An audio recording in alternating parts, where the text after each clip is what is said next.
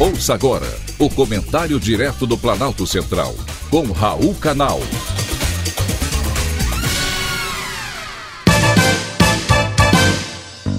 Queridos ouvintes e atentos escutantes, assuntos de hoje: novos surtos. Os surtos não param. O último mês ficou marcado pelo surgimento de dois surtos que ainda preocupam as autoridades sanitárias. Primeiro, uma hepatite de origem misteriosa que acontece principalmente às crianças. Depois, o espalhamento da varíola dos macacos por vários países. Os cientistas ainda tentam desvendar as origens e as causas dessas duas novas doenças que vêm causando mortes pelo Brasil e também pelo resto do mundo. A varíola dos macacos e a hepatite infantil surgiram na esteira de outras doenças à época, igualmente desconhecidas, como ebola, zika e chikungunya. Vale anotar a pandemia da Covid-19, doença causada por um vírus que até o início de 2020 era absolutamente desconhecido. Ainda não se sabe a origem das crises de saúde nessa sequência.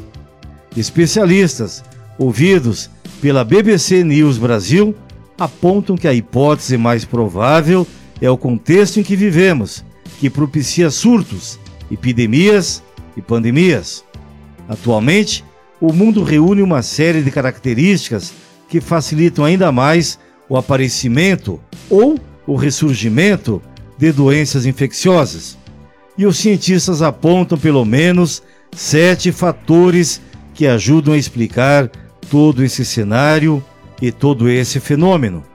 O trânsito de pessoas entre os países, a urbanização desenfreada, as mudanças climáticas, a demanda por proteína animal, o maior contato com zonas silvestres, a recusa às vacinas e a falta de profissionais de saúde e também de vigilância sanitária.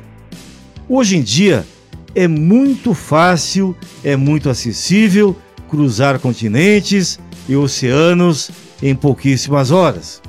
Eu que tenho viajado muito pelo mundo, vejo a facilidade com que pessoas visitam outros países. Em termos práticos, isso significa que você pode se infectar com o vírus no Brasil e antes mesmo de apresentar qualquer sintoma, estar literalmente do outro lado do mundo. Esse aumento da mobilidade entre as fronteiras representa uma oportunidade de negócios, conexões e contatos com outras culturas. Porém, por outro lado, ela facilita a transmissão de agentes infecciosos e pode acelerar ainda mais a eclosão de epidemias ou até mesmo de pandemias. Um exemplo disso é a varíola dos macacos, antes restrita a algumas regiões da África. Nas últimas semanas, aliás, a doença foi registrada quase que simultaneamente em outros dois continentes, um de cada lado do Atlântico, quando autoridades dos Estados Unidos, de Portugal e da Bélgica anunciaram a detecção dos primeiros casos em seus respectivos territórios. Mais uma vez, isso está conectado com a mobilidade global. Porém, nem por isso o mundo vai parar e nem você vai deixar de fazer aquilo que precisa. O mundo vai continuar girando e nesse cenário é essencial também contar com um serviço de saúde capaz de atender, diagnosticar e tratar os pacientes da melhor forma possível. E você? que é um ser humano global, deve adotar os cuidados necessários. Foi o que aprendemos com a pandemia de Covid-19.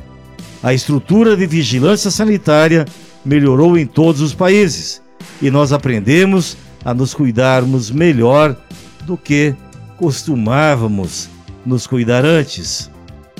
Foi um privilégio ter conversado com você.